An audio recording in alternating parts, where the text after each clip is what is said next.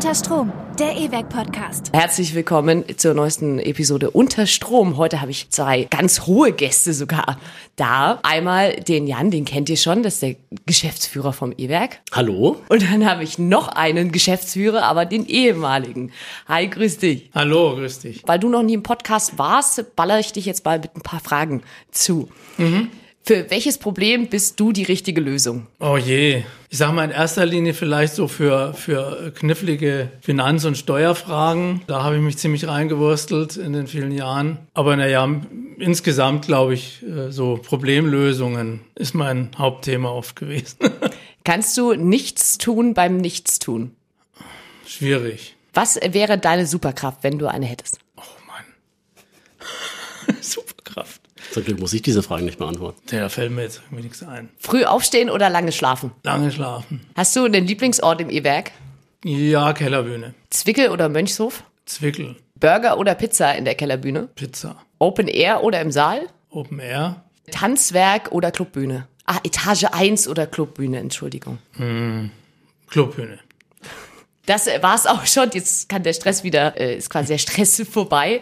Du hast ja quasi mit das Ganze ins Rollen gebracht, oder? Im E-Werk. Wie hat das denn damals angefangen?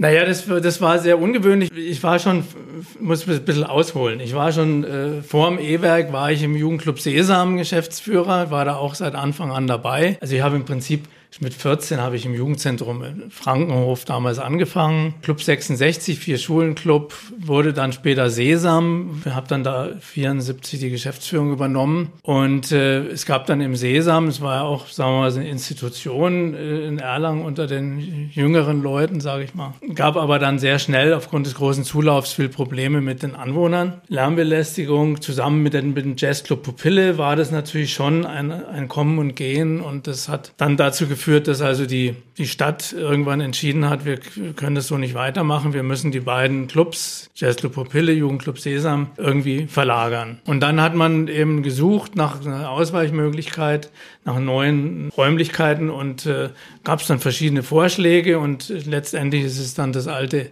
E-Werk geworden. Und äh, wir haben dann schon in 77, 76, 77 angefangen, das Ganze vorzubereiten. Das war damals eine relativ lange Vorlaufzeit und äh, wir haben dann äh, Arbeitskreise gebildet, haben versucht, möglichst viele andere Initiativen auch mit dazu zu holen, weil irgendwie war für, war für, für uns oder zu, sagen wir für mich, aber auch für viele andere klar, das soll mehr sein als nur eine Verlagerung des, der beiden Clubs, sondern es soll eben ein, ein Zentrum werden, ein Kulturzentrum. Damals noch war so dieser Begriff Kommunikationszentrum angesagt. Das war so die Zeit, als die ersten Einrichtungen bundesweit entstanden sind in der Art, also angefangen von der Fabrik, die damals ja noch privat organisiert war, aber dann eben auch viele andere.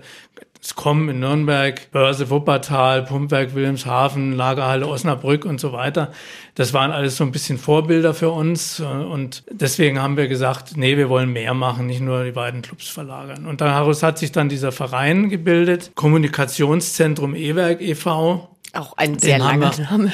ja, genau. Ziemlich, ziemlich äh, holpriges Wort, dieses Kommunikationszentrum. Das haben wir dann äh, im Mai 79 war die Gründung, haben dann die Trägerschaft bei der Stadt beantragt, hatten auch lange Zeit, wo wir die Konzeption und in den Arbeitskreisen alles gut vorbereitet hatten und haben dann auch letztlich von der Stadt die Zusage und den, Stadtratsbeschluss bekommen, dass wir als Verein die Trägerschaft übernehmen können. Äh, gab dann so eine Vorphase, wo dann alles noch vorbereitet wurde. Ich war sozusagen der erste Angestellte damals beim E-Werk-Verein, habe im Oktober 81 angefangen und äh, habe dann so ein bisschen vorbereitet, Gründung der Bewirtschaftungs GmbH und Einrichtungsbeschaffung und, und diese ganzen Einrichtungsphase begleitet, auch, auch die, mit den Architekten die, die Gestaltung und so weiter mit begleitet und äh, haben dann im, am 24.07.82 war dann die feierliche Eröffnung, ein Wochenende, zwei Tage und seitdem läuft bis zum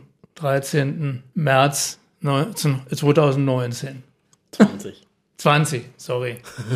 Es klingt nach sehr viel Papierkram auch. Ist das heute weniger mittlerweile, Jan, würdest du sagen, was man so zu tun hat? Es ist auf jeden Fall weniger Papier in gedruckter Form, weil was ich sofort eingeführt habe, als ich neu war, war das papierlose Büro, das ich nicht ganz äh, umsetzen kann. Aber ich glaube, es war viel mehr Papier damals. Aber natürlich inhaltlich ist es immer die Bürokratie wird nicht weniger. Als wir angefangen haben, gab es noch keine Computer. Äh, muss man dran Stimmt, denken. ja. Und ich habe dafür gekämpft, in, irgendwann in den 90ern, dass ich ein Faxgerät bekomme.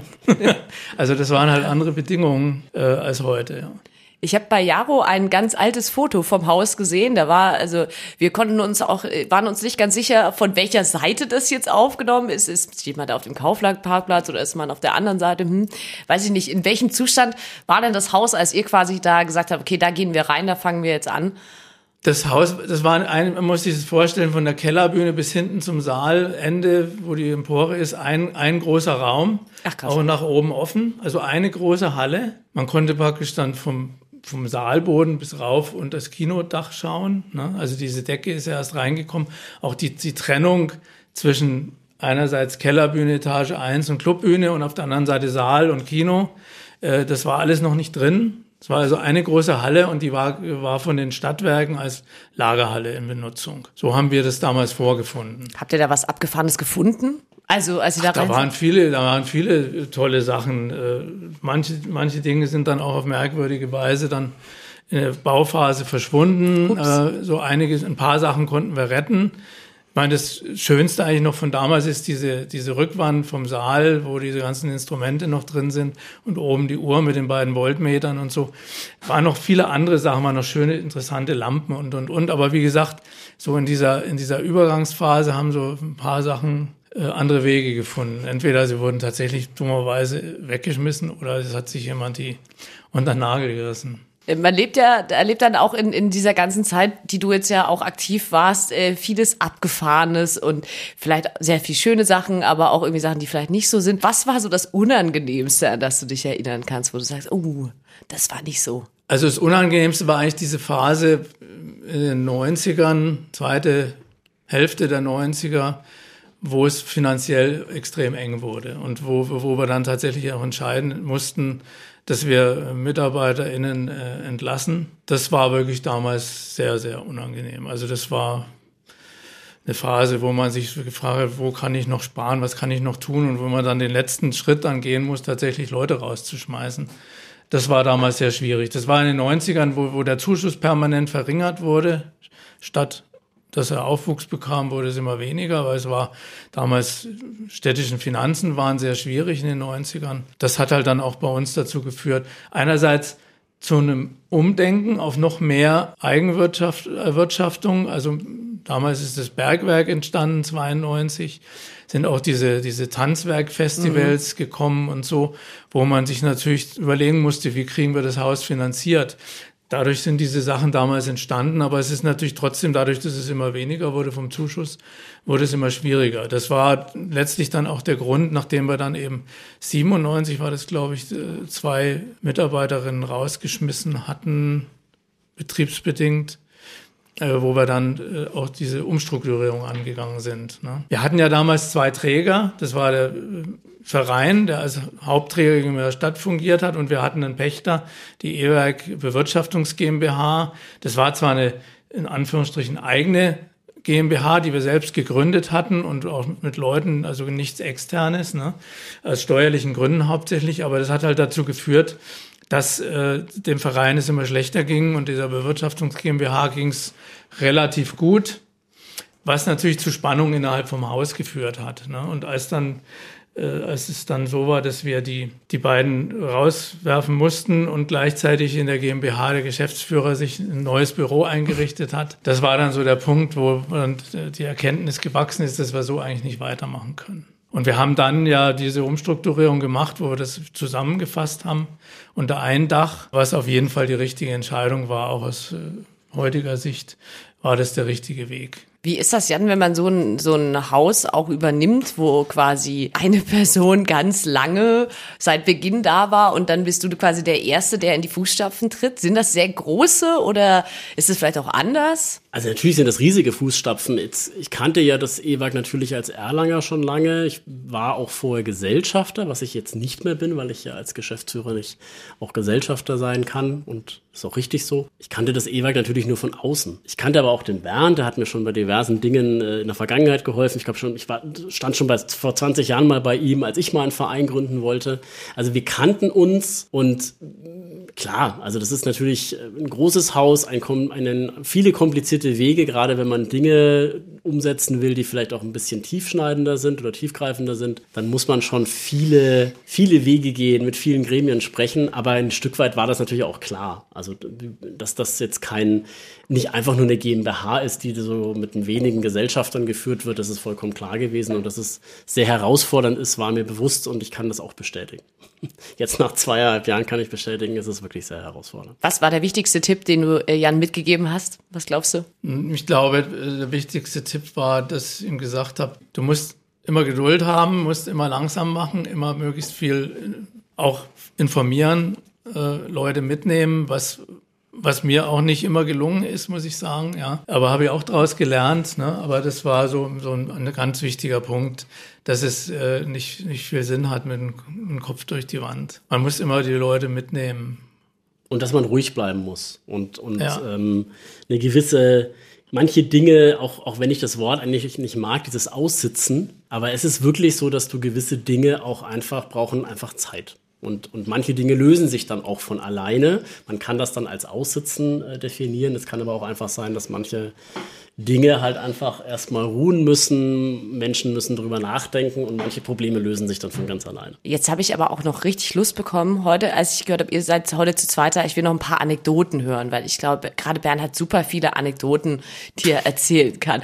Wenn du jetzt überlegst, okay, stell dir mal vor, du sitzt irgendwie mit Leuten da bei einem Getränk und das ist so eine Geschichte, die erzählst du in dem Moment, wo du sagst, okay, das ist so, wenn mich jemand danach fragt oder in irgendeiner Situation, das ist so eine Geschichte, die erzählt man. Naja, sag mal, es, es gibt eine Geschichte, die, die hat mich auch tatsächlich wirklich damals, äh, also die ist jetzt gar nicht so lustig oder so, äh, die hat mich damals schon äh, sehr beschäftigt oder es sind eigentlich ist eigentlich eine Reihe von Geschichten, muss man sagen. Ne? Also das Haus war, war am Anfang doch, sagen wir mal, sehr stark in politische Strudel geraten. Ne? Also wir, wir waren. Also ihr wart politisch aktiv oder wie kann man sich das vorstellen? Nee, ja, jein.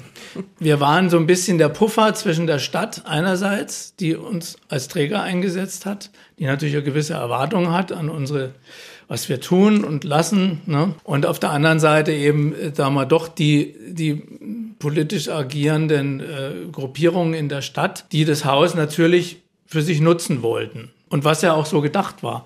Es war ja durchaus auch ein Freiraum, der mit dem Haus geschaffen werden sollte für Austausch, für politische Auseinandersetzungen, für Kultur, für eben für, für damals gab es den Begriff noch nicht so eben für Soziokultur. Mhm. Ne? Davon haben die sehr stark Gebrauch gemacht. Wir hatten halt damals, sagen wir, einmal das Thema Wackersdorf. Und wir hatten vor allen Dingen das auch als Dauerbrenner, so bis, in die späten 90er, das Thema RAF da gab's halt dann öfters mal Veranstaltungen, die der Stadt nicht gefallen haben. Ne? Da waren wir dann immer so der Puffer mittendrin und, äh, ne, und wir mussten uns da gegenüber beiden Seiten immer wieder rechtfertigen, wie wir agieren. Eine Sache, Geschichte äh, dazu ist, äh, das war äh, 85, das war so der, als die großen Demonstrationen in Wackersdorf anfingen, da war es so, dass, dass sagen wir, mal, die ganzen äh, Demo-Teilnehmer aus, Nord die aus Norddeutschland runterkamen die haben sich im E-Werk getroffen. Die kamen zum E-Werk und die haben dann da sich gesammelt an einem, äh, ich glaube, es war ein Freitagabend und haben dann im Haus übernachten dürfen. Als die am nächsten Morgen aufgewacht sind oder wie alle aufgewacht sind, war halt der gesamte Parkplatz Fuchsenwiese, damals gab es das Parkhaus noch nicht, mhm. der große Parkplatz war komplett abgeriegelt von, von starken Polizeikräften und äh, durfte erstmal keiner raus und keiner rein. Das ging also sehr, sehr lange, bis die dann wohl alle äh, kontrolliert hatten und äh, wer da so alles nach Wackersdorf fährt und was sie da zu erwarten haben. Das war so eine Sache, wo ich sage, hey, damit sowas rechnet man natürlich nicht, wenn man so ein Haus betreibt. Es gab dann auch einen, einen Videofilm von der E-Werk Videowerkstatt, der nannte sich WAA Rum, also Warum. War ein Film über die WAA in Wackersdorf, der so ein bisschen unterstellt hatte, dass Wackersdorf gebaut wird, um eben atom atomares äh, Material zu gewinnen äh, für eine atomare Bewaffnung. Und das war natürlich starker Tobak dann für die KWU hier in Erlangen. Mhm, ne? Und die ich. hat natürlich dann, also Kraftwerkunion, die es ja heute so nicht mehr gibt, Vor, Vor, Vor Vorgänger von Energy. Ne?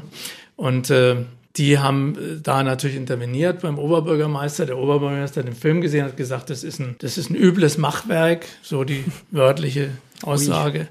Und er hat dann sozusagen uns und den Vorstand halt unter Druck gesetzt, dass wir den Film absetzen. Also der lief dann auch im Haus oder wieder wurde im Haus produziert? Der wurde im Haus von der Gruppe, die im Haus beheimatet war, eine mhm. E-Werk-Gruppe, wurde der produziert, wurde dann auch gezeigt, aber dann eben aufgrund dieser, dieser Intervention vom OB, der also damals gefordert hatte, wir müssen, wir müssen den Film absetzen, wurde er zunächst abgesetzt. Allerdings hat er dann in den eigenen Reihen äh, äh, Probleme bekommen, weil auch viele von der SPD nicht mit einverstanden Aha. waren, hm. so dass sie dann sozusagen mehrheitlich auch im Stadtrat oder sagen wir von der Fraktion her das missbilligt haben und dann hat sich das Ganze letztlich aufgelöst und der Vorstand hat ihn wieder freigegeben und wir haben dann entschieden, eine große Diskussion zu machen zu dem Thema mit dem OB und mit Leuten von der Videogruppe. Waren auch tausend Leute damals im frisch eingeweihten Saal, der war gerade eröffnet worden und äh, das war eine sehr spannende Diskussion. Ja, das war so ein, so ein Highlight, so sagen wir, ein Thema politische Auseinandersetzung, politische Bildung äh, im Haus. Also das waren so, so Sachen, die mich beeindruckt haben. Ich meine, es gab dann eben auch im Zusammenhang mit, mit RAF immer wieder mal Veranstaltungen, die die Anti-NATO-Gruppe an, äh, eingerichtet, äh, ausgeführt hat. Da musste ich mich teilweise auch wirklich üblen Beschimpfungen an, weil wir natürlich nicht alles zulassen konnten und da auch immer wieder in diesem Spannungsfeld standen zwischen Stadt und den, den Gruppierungen andererseits. Für mich war das dann letztlich immer so, dass ich gesagt habe, wenn, wenn beide auf mich schimpfen, dann kann ich nicht so falsch liegen. also wir haben das schon, wir haben das letztendlich hingekriegt. Aber es war, es war schon oft schwierig und das war teilweise auch wirklich aufreibend und belastend. Ne? Also so hatte ich mir damals die Arbeit nicht unbedingt vorgestellt, ne? dass man so stark unter Druck kommt. Hätte ich jetzt aber auch ehrlich gesagt gar nicht erwartet irgendwie, dass, dass, dass man dann da so zwischen zwei Boll, also zwischenweise Bollwerkmeinungen in der Mitte steht ja. eigentlich. Ne? Ja, das war schon gut. Das hat sich dann Ende der 90er hat, es wurde das immer weniger und ja, da hat, haben sich auch die Rahmenbedingungen dann geändert entsprechend. Und jetzt ist es ja, ja ich, war hm, weg. Aber jetzt ist es ja auch eher ruhig, hatte sich oder? auch langsam, ne? also so diese ganz heißen Themen waren halt dann nicht mehr so. Ne? Ich meine, gab dann immer wieder andere Sachen, noch Volkszählung Thema oder so. Ah, ja. Hm. Aber äh, das waren da, das wurde dann nicht mehr so wirklich so hart gefochten von beiden Seiten wie, wie damals eben. Das war wirklich teilweise sehr heftig. Jan, wie ist das für dich, wenn du solche Geschichten hörst? So ist das heute noch, also klar, wir sind es auch immer noch in so, in so einer Zeit, wo es immer noch politische Spannungen gibt, wahrscheinlich einfach nicht mehr auf diese Art und Weise. Es ist schon entspannter geworden, was dahin gehen, oder auf diese Konflikte. Oder würdest du sagen, ihr habt da trotzdem immer noch solche Sachen? Also solche, solche Dimensionen haben wir jetzt gerade nicht, aber dieses Thema ist natürlich trotzdem nicht vom Tisch. Wen lässt man in das E-Werk? Mhm wir haben natürlich auch äh, politische Gruppierungen, die wir ungerne ins Haus lassen, kann man sich vorstellen, ohne jetzt da konkrete Namen, Namen zu nennen, wo man sich dann auch überlegt, wie weit wollen wir da gehen. Klar, das Haus wird uns von der Stadt zur Verfügung gestellt. Ich bin da relativ offen dafür, dass ich den Diskurs wichtig finde. Also wenn wir gute Diskutanten einladen, dann finde ich, kann man auch jemanden einladen, der eigentlich nicht oder die nicht erwünscht sind. Die werden, das wird sich in der Diskussion dann äh, ergeben. Es gibt dazu aber natürlich auch ganz andere Meinungen und das ist eben genau das Besondere am E-Werk, dass das ja auch nicht der Geschäftsführer einfach so entscheidet, ja, ähm, auch wenn das formal vielleicht könnte, aber das ist auch nicht der Ansatz, auch nicht mein Ansatz, sondern sowas würde man diskutieren und diese Disku Diskussionen haben wir durchaus. Wen lassen wir ins Haus? Wer darf das Haus mieten? Also das kenne ich, das kenne ich schon auch. Aber so Bataillonen von der Polizei, die auf dem Parkplatz stehen, das ist dir jetzt noch nicht passiert? Das ist uns jetzt noch nicht passiert, nee. Ich hoffe auch nicht, dass das, äh, dass das so nahe kommt. Also sag mal, ich, ich denke, es ist ja auch, hat sich ja ein bisschen gewandelt, sagen wir mal. Wir haben uns ja als E-Werk auch äh, oder demnächst auch nochmal per Beschluss klar gegen Rechtsextremismus positioniert und äh, all diese Dinge in dem Umfeld. Und das sind eher so Sachen, wo man mal konfrontiert wurde jetzt in den letzten Jahren. Und das ist natürlich wesentlich einfacher, weil man dann natürlich auch politischen Rückhalt auch bei den bei den meisten Entscheidungsträgern oder dem Stadtrat und so weiter findet. Wenn, man muss dann zwar Jurist, unter juristischen Aspekten aufpassen, aber das ist dann nicht mehr so politisch, dass man da so in so einer, in so einer heißen, äh, ja, in so, auf so einem heißen Stuhl sitzt, ne? wie, wie, wie damals, wo das natürlich äh,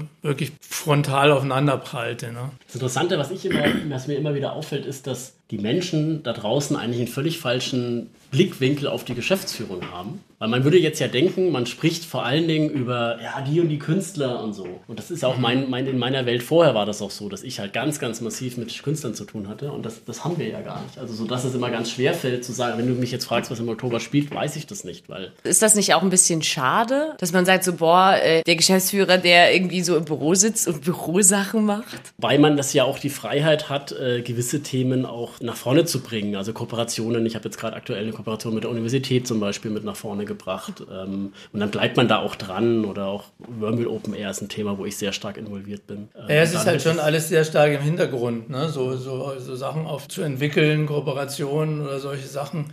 Aber du bist halt nicht mehr vorne dran. Ne? Also ich habe halt damals immer so gemacht, dass ich immer wieder mal dann, wenn ich aus dem Büro abends raus bin, dann bin ich ja nicht gleich nach Hause, sondern bin noch mal rübergegangen und habe mir mal, hab mal in die Veranstaltung reingeschaut und so, äh, damit man einfach auch noch ein bisschen was mitkriegt. Aber meistens ist es halt so, dass du, oder oft so, dass du, wenn du dann irgendwie den ganzen Tag drin warst, dann hast du einfach dann abends auch, musst du irgendwie auch mal raus. Also ich habe mir das auch so angewöhnt, immer auch dann zumindest mal beim, beim nach Hause gehen mal reinzuschauen und auch wenn es dann bloß mal für eine halbe Stunde ist oder so. Wenn du sagst, okay, du bist mal irgendwo reingelaufen, gibt es auch Sachen, wo du sagst, das hat dich irgendwie überrascht? Weil ich meine, man weiß ja doch auch nicht von allen irgendwie, was im Programm läuft. Was machen die für mhm. Musik? Was machen die für, was schreiben die für Bücher?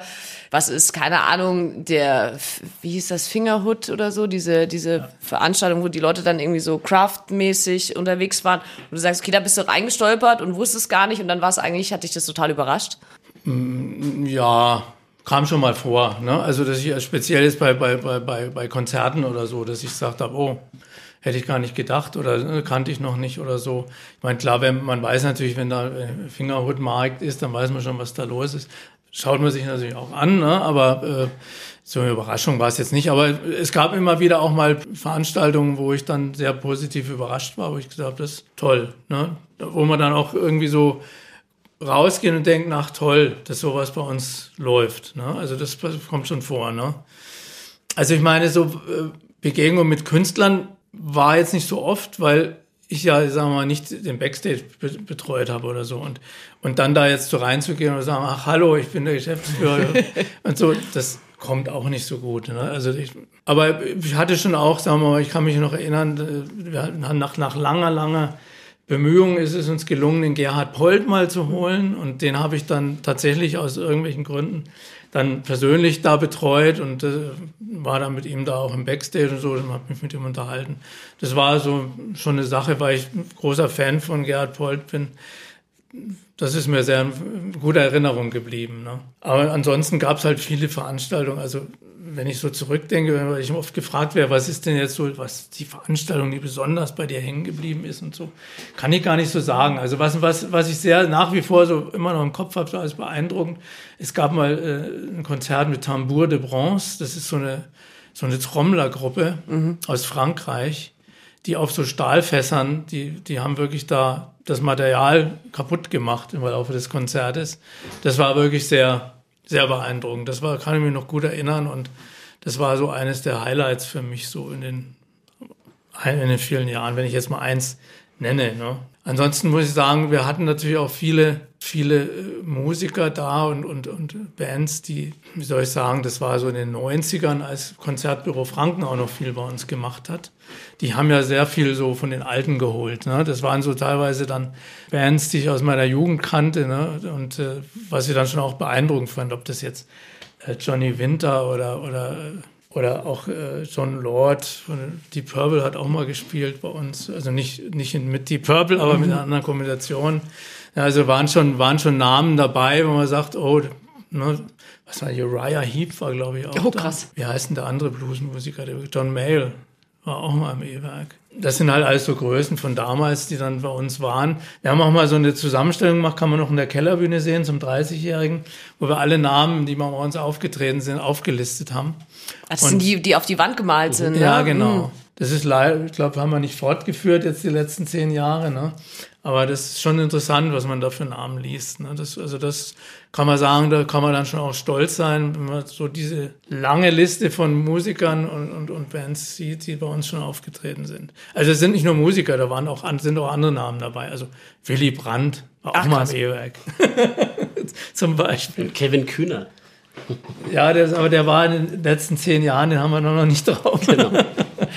Wie ist das? Entscheidet man sich eigentlich dafür so, oder habt ihr das damals gemacht, zu sagen, das E-Werk soll ein Haus sein für XY, das steht da und dafür, das ist der Kern des Hauses, oder ist das so gewachsen, oder ändert sich das vielleicht auch mal, so was, was das Ganze einfach ausmacht irgendwie? Also es ist schon extrem, sagen wir mal, rückblickend schon extrem gewachsen und hat sich entwickelt und in eine andere oder andere Richtung dann auch mal wieder zurückentwickelt. Also das kann man kann, das das war nicht jetzt so statisch, sondern es war so so so. Es sind auch viele Gruppen, die im Haus sind, haben sich aufgelöst. Es sind neue wieder dazugekommen. Es haben sich neue Initiativen gebildet. Auch sagen wir mal auch was was das Programm betrifft, gab es Sachen, die haben wir Jahrzehnte, ja, viele viele Jahre gemacht und irgendwann haben wir gesagt, nee, das bringt's nicht mehr. Ne? Also Gutes Beispiel jetzt aus dem Partybereich, die FSK 30, waren wir mit, mit einer der ersten in Deutschland, die es gemacht haben. Wo man nur über 30 rein durfte, ne? Das genau, das. Mhm. genau. Ne?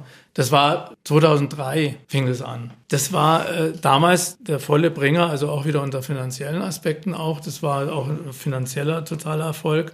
Er hat uns damals auch wirklich mit gerettet. Haben wir auch mit als, als eine der ersten gemacht und haben auch dann mit als einer der ersten wieder aufgehört damit, weil wir gesagt haben, das ist jetzt nicht mehr angesagt, das ist nicht das, was die Leute wollen und deswegen gibt es das auch nicht mehr. Ist das dann leicht zu sagen, okay, man, man, man stößt es einfach ab oder ist das auch, oder kommt es auch darauf an, was es für eine Art von Veranstaltungsreihe ist oder wie lang es sowas schon, also die Reihe dann schon gibt. Ja, ich meine, da gibt es natürlich Unterschiede. Ne? Also sagen wir mal, unter, unter, unter wirtschaftlichen Gesichtspunkten müsste man, hätte man auch sagen können, Jazz, äh, Jazz machen wir nicht mehr oder, oder diese Jazz for Free-Reihe machen wir nicht mehr. Die machen wir schon ewig. Ne? Und die machen wir aber trotzdem weiter, weil wir sagen, das ist eine Sache, da hängt auch unser Herz ein Stück weit dran und äh, da gibt es ein spezielles Publikum, auch wenn die jetzt nicht unbedingt das Geld ins Haus bringen. Ne? Äh, bei anderen Sachen ist es natürlich so, ich sage mal, bei so einer Party oder so, wenn dann halt äh, früher mal 2500 Leute kamen, dann sind es irgendwann nur noch 600, 700, dann sagt man halt, naja gut, müssen wir was anders machen. Aber die 80er-Party, die läuft ja rund, wie ich, wie ich gehört die habe. Die läuft eigentlich, ja, die läuft schon. Noch läuft noch die ganz gut. Das ist ein Punkt, den konnte ich mir nie verstehen. 80er-Party und 90er-Party. Das ist sowas, wo ich sage, nee. Ich habe Freundinnen, die gehen da echt gehypt und die haben dann auch gesagt, oh, ich ziehe dann die und jene Klamotte, die haben da extra so äh, Party-Outfits, also so richtig furchtbar garstig, die man sonst nirgendwo hin anziehen kann, aber auf der 80er feiern sie dies hart und die gehen da auch immer hin und die wollen mich immer hinstellen. Und ich sage, nee, Leute, also das ist einfach nichts, nichts für mich. Es ist schön, wenn das, wenn ihr das feiert, aber das war so. Ich sage, nee. Also das ist ja auch der besondere Spagat, den hm. wir im E-Werk fahren müssen, dass wir ganz viel hochwertige Sachen machen, auch Soziokultur machen und so weiter, mit, mit wirklich viel Anspruch aber wir müssen halt genauso auch irgendwie Geld verdienen. Und das ist, glaube ich, das, was auch immer, wenn man immer, es gibt ja auch Kritiker, die das E-Werk äh, eben kritisch sehen, die den Zuschuss kritisch sehen. Man muss halt immer sehen, dass wir 75 Prozent unseres Etats selber erwirtschaften müssen. Und diese 75 Prozent, das ist halt im Vergleich zu anderen soziokulturellen Zentren extrem viel. Mhm. Also andere Bundesländer unterstützen das ganz anders, so ein Haus. Und dann könnten wir auch andere Dinge machen und dann könnte man eventuell, wobei ich gar nicht sagen möchte, dass es nicht Kultur ist, was wir im Partybereich machen, machen, aber man könnte sicherlich auf die ein oder andere Massenveranstaltung vielleicht auch verzichten. Aber so brauchen wir es halt. Und es wird ja auch angenommen. Das heißt, die ja. Menschen wollen das ja auch ja. in der Stadt. Es gibt halt nun mal keine andere Veranstaltungshalle, die so groß ist wie wir. Aber es ist durchaus intern auch immer so ein Thema. Ne? Wie, wie belegt man das Haus? Weil wir haben in den letzten Jahren, gerade doch dann, als ich kam, war wohl das große Thema, so Ende 2019, wir müssen langsam aufpassen, dass wir nicht noch mehr machen, weil wir teilweise parallel das gesamte Haus bespielen. Mhm. Ähm, und das, da war das erste große Thema eigentlich bei mir auch, was so die Abteilungen herangetragen haben. Wir müssen so ein bisschen entschlacken. Und aber die große Frage ist, was lässt du denn weg? Ja. Also das mit diesem, mit dieser, mit dem gewissen Zwang oder dem Zwang, sich zu finanzieren, sehr stark über Einnahmen, hat natürlich auch dazu geführt, dass, sagen wir, Schmähwort äh, Kommerzwerk. Mhm. Ne? Wenn ich irgendwo privat irgendwo war und habe gesagt, ja, arbeite im E-Werk. Ach, in der Disco. Ja, also das waren so Sachen, wo man dann auch gemerkt hat, naja, dieser, dieser, dieser Druck, sich zu finanzieren, eben über viele Partys und über äh, Dinge, wo man halt auch Geld mit verdient, das hat natürlich entsprechende Auswirkungen im, im, im Bild in der Öffentlichkeit mhm. äh, gehabt. Ne? Und ich muss sagen, das hat sich geändert. Ne? Wir machen zwar immer noch Partys und solche Sachen, äh, wo wir Geld verdienen. Aber sagen wir mal, durch die bessere finanzielle Ausstattung der Stadt in den letzten zehn Jahren, sage ich mal, sind die Freiräume schon größer geworden. Ne, es ist zwar immer noch ein Druck da zur Finanzierung, speziell um auch zu erreichen, dass die MitarbeiterInnen fair bezahlt werden können, also dass wir uns dem dem Tarif annähern, dem öffentlichen Dienst. Aber es ist trotzdem ein bisschen mehr Freiraum geworden, weil da auch gezielt Förderung gegeben wurde, um die Soziokultur, also im engeren Sinne, sprich die, die, die Angebote des Projektbüros und so weiter, um die äh, stärker zu fördern. Und das hat dann schon in der Wahrnehmung auch schon in den letzten Jahren einiges bewirkt, dass man eben solche Äußerungen wie Kommerzwerk oder sowas sehr stark in den 90ern kam dann, dass das eben nicht mehr, nicht mehr so oder ist dir das jetzt schon mal oft so gar begegnet? Nicht, gar nicht. Also ich, ich habe auch generell das Gefühl, dass, dass die Wahrnehmung vom E-Werk auch natürlich in den letzten zwei Jahren, aber durch diese vielen Dinge, auch durch so ein Festival, das man macht oder auch ja, Redutensaal, den wir jetzt übernommen haben mm. und so mhm. weiter. Also ich glaube, das, das würde mich jetzt eher wundern, aber natürlich muss man sagen, wenn man einfach nur die Masse sieht, wenn du sagst, du hast irgendwie, keine Ahnung, 20.000 Gäste gehabt in dem Monat, dann sind davon halt unter Umständen 10.000 Gäste oder 15.000 auf Partys gewesen und die anderen 5.000 waren vielleicht bei Soziokultur. Und das ist klar, dass sich dann natürlich bei den Menschen festsetzt, Ewer kenne ich als Partyladen. Aber wir bieten mittlerweile auch so viele andere Veranstaltungen an, dass auch jüngere Leute, Studenten etc. vielleicht auch mal auf einer Lesung sind. Oder? Also wobei, das Ganze hat ja noch eine andere Seite. Die andere Seite ist die, dass, und da bin ich, bin ich auch ein bisschen stolz drauf, muss ich sagen, dass es uns gelungen ist, wirklich in der Breite der, der Gesellschaft angekommen zu sein. Das hat natürlich auch seine Gründe, dass zum Beispiel eben Partys stattfinden. Da kommen dann auch Leute ins Haus, die vielleicht, wenn wir jetzt nur Kulturveranstaltungen im engeren Sinne machen würden, nur, nur Konzerte machen würden, die dann nicht kommen würden. Ja? Oder das zum Beispiel Thema Public Viewing. Da sind ganz viele Leute ins Haus gekommen, mhm. die, die zum ersten Mal das E-Werk gesehen haben und dann immer wieder gekommen sind und zu Stammgästen geworden sind und dann auch mal andere Veranstaltungen besucht haben. Ne? Also diese, diese breite Aufstellung eben auch durch solche Angebote, die hat dazu geführt, dass das Haus eine große Akzeptanz hat. Liegt natürlich auch daran, dass, dass wir eben jetzt mittlerweile 40 Jahre sind. Damals war es halt so, nach der Eröffnung in den ersten Jahren oder auch in den ersten 20 Jahren würde ich fast sagen, das waren halt hauptsächlich äh, junges Publikum. Und die Alten kannten, die Alten in Anführungszeichen kannten das Haus nicht. Und das war dann die Haschischhöhle und da, wo die Chaoten hingehen und die, die Linken und was, ne, das, diese ganzen mm. Vorurteile von Leuten, die noch nie im Haus waren, haben sich da, haben sich dann natürlich verbreitet, ne. Und das ist dann natürlich auch begünstigt gewesen, dass sich das geändert hat dadurch, dass eben die jungen Leute, die damals in den ersten Jahren reingegangen sind, sind halt auch sind halt älter geworden, haben selber äh, Kinder bekommen, die dann jetzt wieder ins E-Werk gehen und so. Und so ist es natürlich, letztlich reden wir ja schon von der dritten Generation, würde ich mal sagen. Ne? Äh, und das bewirkt natürlich, dass es eine ganz andere Akzeptanz hat, das Haus in der Öffentlichkeit, als, als äh, noch ganz am Anfang. Ja, das spricht ja auch nichts gegen Partys, ne? Also es ist ja, es klingt immer so abfällig, als wären Partys so, äh, und, und, und Konzerte sind so viel besser oder so. Ich meine, es hat ja alles seine Daseinsberechtigung und es macht genau. ja auch alles gleich viel Spaß. Ich glaube, das Einzige, wo sich die Geister manchmal scheiden, ist die Musikrichtung. Aber ansonsten, ich meine, wer geht nicht gerne Musik hören, ob das jetzt live ist oder ob das jetzt ein DJ ist, man entweder richtig abtanzt oder mit dem Fuß wippt oder so. Das ist ja trotzdem alles Freude und, und Spaß und irgendwie ja. auch, ja, Lebensgefühl irgendwie. Genau, das haben wir auch immer gesagt, ne? Genau wie du es jetzt beschrieben hast, haben wir auch immer gesagt, was ist daran schlecht, ja. Aber es gab halt immer wieder Leute, die sagen, das, ne, das ist jetzt minderwertig, ne, ihr müsst hochwertige Kultur anbieten und äh, das ist jetzt ja nur, das ist ja nur Geld verdienen. Und das ja, ist es. Man halt wir haben immer auch, gesagt, ne, so. und wir haben immer gesagt, das ist es nicht. Das ist nicht nur Geld verdienen. Wir werden hier unserem eigenen Zielen gerecht, weil wir gesagt haben, wir wollen die Leute zusammenbringen und wollen auch ein Begegnungszentrum sein, wo die Leute sich begegnen. Ja, und also ich meine, man wird ja auch nicht gezwungen, irgendwie auf eine Party zu gehen. Ne? Also Ich meine, Bergwerk ist persönlich nichts für mich, weil mir das zu viel ist. Also es liegt aber auch am Berg allgemein, das sind mir zu viele Leute. Aber ich meine, ich muss ja auch nicht hingehen. Da steht da jetzt keiner an der Straße und zappt mich so runter rein. So, das ist ja auch nicht so, sondern es ist ja schön, wenn die Leute dann hingehen können, haben genug Platz und können da äh, nach dem Berg noch eine Runde feiern. So, ist ja auch Wichtig. Jaro, den habt ihr in der letzten Folge schon gehört. Dr. Jaro, wie ich ihn jetzt ab jetzt immer Professor nenne. Doktor. Professor Dr. Jaro. Und der hat noch ein paar Programmhighlights für euch, die ihr im nächsten Monat im E-Werk euch noch angucken, anhören und ihr hingehen könnt. Jaro, was hast du denn für uns dabei? Hallo zusammen, ich bin Jaro. Ihr habt mich schon in der letzten Folge gehört, als es ganz viel um die Würmühle ging. Und da es jetzt um unser Jubiläum geht im September, habe ich mir auch ein paar super schöne Programmtipps außerhalb des ähm, Jubiläumsprogramms für euch ausgesucht. Und ich freue mich besonders auf äh, Kokoroko zum Beispiel am Ende des Monats, die innerhalb von der New Jazz-Reihe spielen. Das ist richtig cooler, junger, frischer Jazz, schön funkig, große Kapelle und ich glaube, das wird total cool. Weiterhin freue ich mich auch sehr auf die Lesung von Tobias Ginsburg, Die letzten Männer des Westens. Da hat er sich ja wieder einmal, wie bei einem seiner letzten Bücher, schon undercover in ähm, sagen wir, problematischeren Kreisen eingeschleust.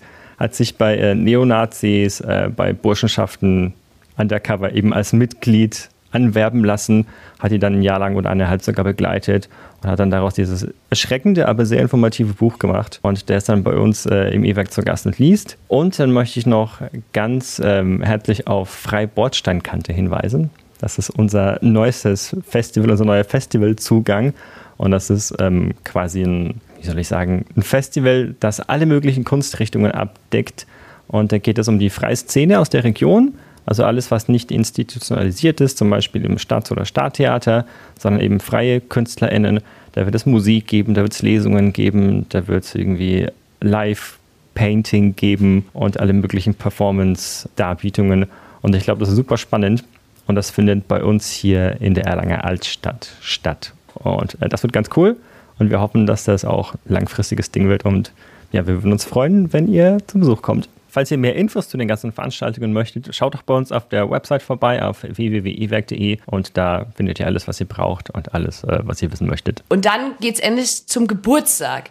Es ist ja Geburtstag bald. Die wichtigste Frage ist natürlich beim Ewer-Geburtstag, gibt es da Kuchen? Ich glaube, es gibt keinen Kuchen. Oh. Ich glaube, es gibt keinen Kuchen. Ich glaube, es gibt nicht einmal Häppchen, weil wir uns überlegt haben, dass wir so spät beginnen, dass das wahrscheinlich nicht wirklich sinnvoll ist an einem Samstag. Aber es gibt Getränke. So, es gibt Getränke. Es gibt, es gibt Getränke. Getränke und es gibt, äh, glaube ich, ein sehr schönes, buntes Programm über die ganzen drei Tage. Äh, da wird für jeden was dabei sein. Da kann man sich den Kuchen selber mitbringen. Oder so. Äh, auch das, auch das natürlich. ja. Also wir haben versucht natürlich bei, dieser, bei diesem Jubiläumswochenende so ein bisschen alles zusammenzukriegen. Also es werden sich auf, auf der einen Seite werden sich Samstag und Sonntag die Gruppen des Hauses äh, präsentieren. Mhm. Äh, so ein bisschen Tag der offenen Tür. Wir haben auf der anderen Seite am Freitag starten wir mit so einem Programm, wo wir Bands spielen lassen. Wir haben zum Beispiel Thies Ullmann bei uns, der ähm, zum hundertsten Mal spielt. Genau, wenn das richtig ist, dann ist es wohl der Künstler, der das häufigste Mal äh, er selber oder mit seiner Band äh, bei uns gespielt hat und der auch sehr gerne kommt und der auch sehr erfolgreich ist und diverse andere Bands, die an dem Tag spielen werden. Und am Samstag haben wir es ein bisschen aufgeteilt. Da starten wir, wie gesagt, am Nachmittag mit Gruppenprogrammen. Dann haben wir so eine, so eine Show, wo wir gesagt haben, das ist so der offizielle Teil, wo wir auch Ehrengäste einladen. Ähm, da wird Matthias Egersdörfer auch kommen, ähm, aber auch Kati Mock. Also das ist so, einen, äh, so eine Show, wo wir versuchen, so die, mit die erfolgreichsten Programme auch so aus dem niederschwelligeren Bereich zusammenzuführen. Mhm. Eine recht kurzweiliger Abend, so ein Kessel buntes, könnte man fast sagen, wie man das vielleicht in den 80er Jahren. Genau, Lesen für Bier. Lukas Fastnacht wird da sein, unser Oberbürgermeister wird dabei sein, der bei Lesen für Bier dabei sein wird. Also das wird, glaube ich, ein sehr, sehr kurzweiliger Abend und im Anschluss daran gibt es dann noch die große Jubiläumsparty. Ansonsten überraschen lassen oder auf unseren Internetseiten gucken oder Social Media anschauen. Wir haben ganz viel Werbung dazu schon gemacht. Äh, es wird auf jeden Fall drei Tage tolles Programm geben. Wenn ihr euch was wünschen könntet, beziehungsweise was wünscht ihr dem E-Werk? Viele Gäste, viele engagierte Gäste, viele engagierte MitarbeiterInnen, die Realisierung des fünften Bauabschnitts bei der Sanierung. Das ist der fünfte Bauabschnitt? Es gibt Bereiche im Haus, die sind mittlerweile sehr runtergewirtschaftet. Also zum Beispiel äh, bangen wir immer darum, dass die Aufzüge oder der Aufzug noch möglichst lange mhm. funktioniert. Weil wenn der nicht mehr funktioniert, können wir in der Clubbühne schwierig Konzerte machen. Das wäre wär so ein Teil. Und geht es auch noch um, um, andere Dinge, Sicherheitsgeschichten, aber auch äh, Thema Barrierefreiheit Da ist im E-Werk auch noch einiges zu tun, was wir uns wünschen würden. Wir hatten ja mehrere Bauabschnitte, Sanierungsbauabschnitte. Es fing 2001 an. Ersten Brandschutzsachen, äh, Fluchtwege und, und, und. Wurde dann weitergemacht bis 2009. Dann war eine Pause und jetzt warten wir eigentlich im Prinzip seit, seitdem, seit langem, dass der letzte Bauabschnitt noch kommt. Gut, dazwischen gab es noch diesen, den Bau vom, vom Gartenjugendtreff mm. und so weiter, aber das war ja nicht die Sanierung. Und diese letzte Bauabschnitt, der wird immer wieder äh, avisiert, dass er jetzt kommt. Und dann gibt es wieder irgendwelche Gründe, warum es nicht geht. Äh, zuletzt war es die Personaldecke beim, beim Gebäudemanagement. Demnächst ist es wahrscheinlich dann irgendwann wieder das Geld. Das wäre ein großer Wunsch. Wenn wir einen Wunschzettel schreiben dürften, für die Stadt auch, dann würde das sicherlich weit oben stehen. Ja, auf jeden Fall. Also ich habe auch noch zwei Wünsche ähm, fürs E-Werk. Gerade eben natürlich, dass wir durch diese Corona-Krise durchkommen, weil das ist leider alles noch sehr offen, auch wenn wir jetzt gerade im Sommer oder Beginn der Herbst so ein bisschen irgendwie alle so aus so einem Tal der Glückseligkeit rauskommen und denken, es ist alles wieder wie früher. Es ist leider zeichnet sich das schon jetzt ab wieder, dass der Herbst nicht so sein wird, auch in den Vorverkaufszahlen nicht etc. Ich kann also immer nur alle ähm, ermuntern, kauft weiterhin Karten, denn es ist ganz einfach, wenn fängt, also findet etwas nicht statt, dann fällt es aus und man kriegt die Karten zurückerstattet. Aber ich habe das Gefühl, dass viele Menschen Angst haben, momentan Karten für Indoor, für Winter, für Herbst zu kaufen. Also ich wünsche dem E-Werk, dass man da wieder mal so in normales Wasser äh, kommt, Fahrwasser kommt, denn die letzten zweieinhalb Jahre sind halt einfach total geprägt von dieser Krise. Mhm. Und was ich dem E-Werk auch wünsche, ist, dass wir auch weiterhin gutes Personal kriegen. Also es, es, ist einfach so, Fachkräftemangel ist mittlerweile komplett in dieser Eventbranche angekommen. Mm. Das war noch vor ein paar Jahren immer so ein Thema für die anderen, so ja, wir suchen ITler oder keine Ahnung was, ja, wir werden schon Leute finden. Aber mittlerweile haben wir einfach große Probleme, offene Stellen zu besetzen. Und äh, das ist wirklich äh, erschreckend und das, das, trifft die gesamte Branche und durch Corona ist das halt nochmal krass, äh, krass verstärkt worden. Du hast das sozusagen mit den vielen Gästen und den guten MitarbeiterInnen nochmal sehr gut präzisiert. Wie ist es eigentlich, äh, kannst du eigentlich überhaupt so richtig in Ruhestand gehen? Weil ich meine, du bist ja jetzt offiziell in Ruhestand, bist trotzdem jetzt, äh, was ich schön finde, hier bei uns im Podcast und bist auch beim 40-Jährigen dabei. Ist es für dich irgendwann mal überhaupt so, okay, jetzt mache ich gar nichts mehr? Ist ja nicht so. also ich sag mal, einmal bin ich ja noch beim E-Werk, bin, bin, bin im Beirat mit äh, gewählt worden, aber ich, äh, ich bin schon seit, ich glaube, seit, seit 86 auch, bin ich im, im Vorstand äh, der Bund, des Bundesverbands Soziokultur, wo das E-Werk mit zu den, fast zu den Gründungsmitgliedern gehörte. Es sind mittlerweile äh, fast 700 Einrichtungen bundesweit drin und äh, bin da immer noch im Vorstand und äh, bin da sehr engagiert. Und äh, durch die Pandemie äh, ist das also explodiert vom, von, von der Aufgabenfülle, weil wir nämlich für die Beauftragte für Kultur und Medien diese Förderprogramm Neustadt Kultur mhm. als einer der großen Verbände mit ausrichten. Äh, das heißt, wir haben jetzt vorletztes Jahr fast 60 Millionen an Kultureinrichtungen in Deutschland ausgereicht und äh, nachdem ich da die Finanzen und Personal und so weiter verantworte, habe ich da eigentlich so viel zu tun, dass mir ich gar nicht drüber nachdenken konnte, ob mir jetzt beim E-Werk was fehlt. Ist ja eigentlich auch schön, oder? Ja, nee, macht, ist ja sinnvoll. Und ich sage mal, ich bin da wirklich auch reingerutscht, weil es einfach eigentlich keine Alternative gab, weil es war gar keine Zeit, jetzt irgendwelche Leute da einzuarbeiten, die das dann machen mit den Finanzen so ist es wirklich, sagen wir, wir konnten da wirklich viel tun für die Kultureinrichtung und tun immer noch viel. Läuft noch bis, läuft noch bis, äh, bis Ende 23. Das ist eine Sache, die hat es mir natürlich einfach gemacht, weil ich gar nicht groß nachdenken konnte. Ich hatte gar keine Zeit im Jan irgendwie äh, gute Tipps zu geben oder reinzureden. Also schon mal mal im Beirat oder so, aber das ist aber alles gut so. Ne? Er hat das sehr gut im Griff und es ist gar nicht notwendig, dass ich da viele Ratschläge gebe. Ich, ich muss das vielleicht auch noch ergänzen, weil das ist immer ganz wichtig. Ich, ich glaube, es, ist, es kann wesentlich komplizierter sein, sowas zu übernehmen, weil du hast mhm. vorhin auch von den Fußstapfen gesprochen und auch bei mir ist es ja so, dass ich äh, Dinge übergeben habe, die ich jetzt nicht mehr weitermache. Ich habe ja auch viel Kultur in Erlangen gemacht mhm. und hm. auch Projekte aufgebaut und ich kann das schon ein bisschen nachvollziehen, was es, was es heißt, sowas zu übergeben und dann auch loszulassen. Ich finde, dass das Bernd sehr gut gemacht hat, hätte ich mir gar nicht so erwartet, dass er das so gut loslassen kann. Ich finde es aber auch immer wichtig, dass die Erfahrenen irgendwie in so einem Konstrukt auch drin bleiben. Mhm. Das ist bei uns ganz gut möglich. Wir haben einen Beirat, so wie so ein Aufsichtsrat. Äh, wir haben aber auch noch im, im Verein, Bernd ist ja auch Vorstand im Verein, im E-Werk e.V., den es immer noch gibt, der so das Ehrenamt verantwortet und die ganzen Gruppen äh, verantworten. Ich finde das total wichtig, weil, weil äh, wenn man sich gut versteht, ist das auf jeden Fall ein totaler Gewinn fürs Haus und wir verstehen uns super. Äh, insofern, ähm, ich finde, es kann nicht besser sein. Ähm, und ich hoffe, dass du noch länger weitermachst. Mal sehen, was deine Frau dazu sagt. Ja, genau. Also das war eigentlich immer so das, das Prinzip, was, also schon vor dem E-Werk, auch im Sesam oder so, war immer das Prinzip Zusammenarbeit aus jungen Leuten mit viel Ideen und erfahrenen Leuten, die auch mal die Bremse reinhauen, wenn es vielleicht sinnvoll ist. Aber so, so diese Zusammenarbeit zwischen Generationen, das war immer das, so ein Rezept, was sich durchgezogen hat. Auch im E-Werk von Anfang an war immer im Vorstand, äh, Beirat immer auch alte, erfahrene und auch jüngere. Und auch bei der Mitarbeiterschaft ist es so, ja. Und ich glaube, das ist ein gutes Rezept, äh, gerade wenn man, wenn man eine Einrichtung führt oder wenn man eine Einrichtung betreibt, wo ja mit als eines der Hauptziele auch schon immer war, altersübergreifend zu arbeiten, gemeinsam die Generationen zusammenzubringen. Und das läuft, glaube ich, gut. Das war am Anfang nicht so, am Anfang war das schwierig, aber äh, jetzt mittlerweile ist es eigentlich gelebt. 40 Jahre Erfahrung. Vielen Dank, dass ihr heute da wart bei mir und wir bedanken uns. Ja, wir sehen uns auch alle schon wieder in genau dieser Konstellation tatsächlich am Geburtstag, Samstag, äh, leider ohne Kuchen, aber dafür mit umso mehr Spaß, Freude und Programm im E-Werk zum 40. Geburtstag und bis dahin. Vielen Dank. Vielen Dank.